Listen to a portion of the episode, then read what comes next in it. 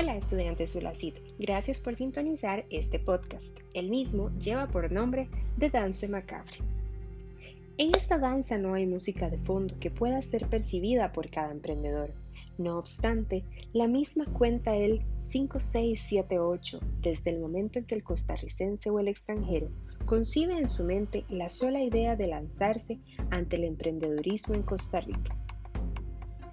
Pero ¿quién no se siente tentado de desafiar a la muerte? Aún contra todo indicador y pronóstico que muestra que en este país las pymes escasamente superan los 10 años, aún a pesar de ello, la idea de crear un producto o servicio que sea diferente, que pueda entusiasmar a un mercado meta, que solvente una necesidad, se vuelve sumamente atractivo. El crear valor a través de una idea es un catalizador suficiente para que cada día decenas de costarricenses y extranjeros sigan jugándose sus ahorros para lograr así establecer una pequeña o mediana empresa que tal vez salga a flote y logre posicionarse en el mercado comercial costarricense. Cada emprendedor también se ve sometido ante una nueva danza, una que antagoniza a la muerte, una que busca dar forma a cada pensamiento concebido en su mente una que pretende darle forma a las ideas y con ello dar pie para que al final del proceso exista una empresa, independientemente del tamaño, ya sea pequeña o mediana, tan grande como su capacidad de planeación.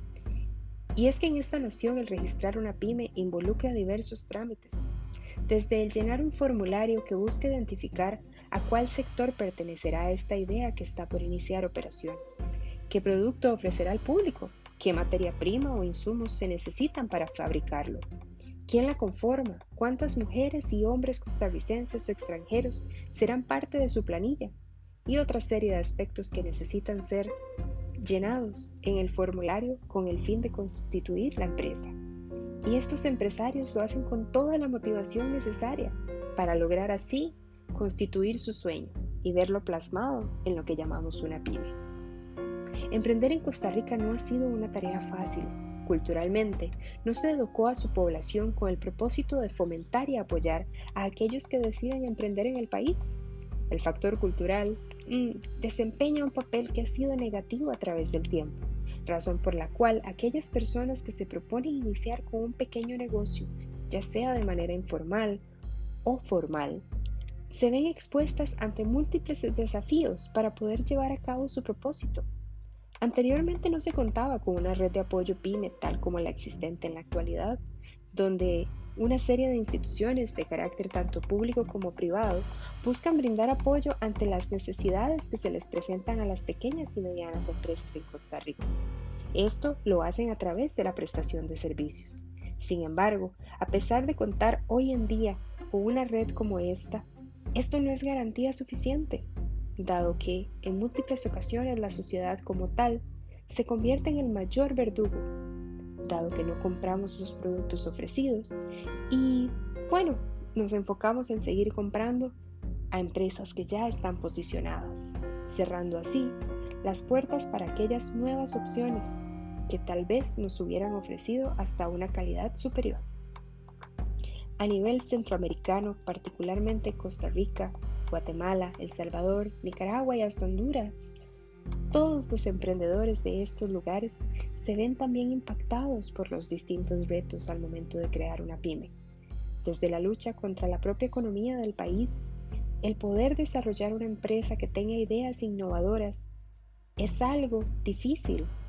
Desafortunadamente su subsistencia se ve en juego, también debido a la falta de visibilidad que llegan a tener las empresas generando con esto que la gran mayoría no logre alcanzar su potencial máximo e inclusive el que lleguen a un punto en el que tienen que competir contra otras pymes, cuyos servicios o productos son muy similares a los suyos, entrando en una especie de canibalismo.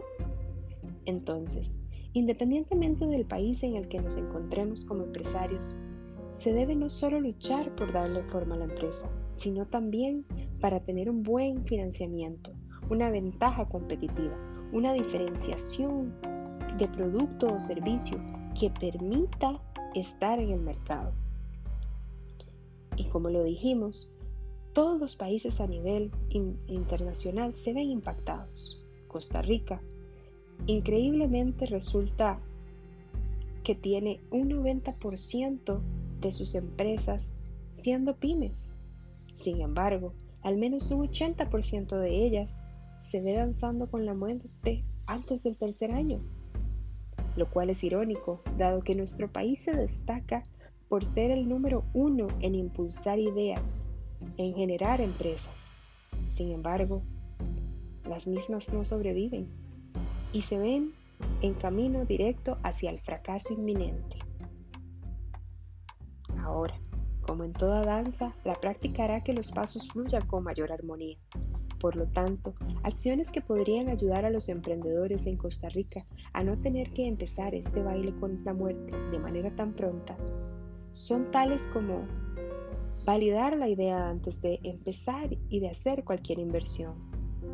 También formar la idea desarrollando un plan que sea realista sobre el bien o el servicio que se proveerá a los consumidores.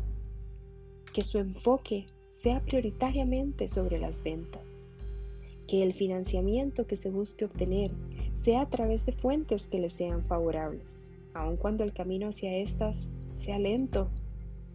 Y por último, y muy importante, pensar cómo hacemos para que nuestros productos se vuelvan internacionales, de forma tal que podamos obtener aún mayores beneficios.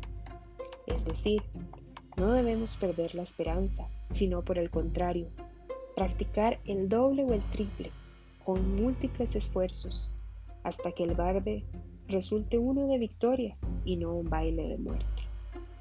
Muchas gracias.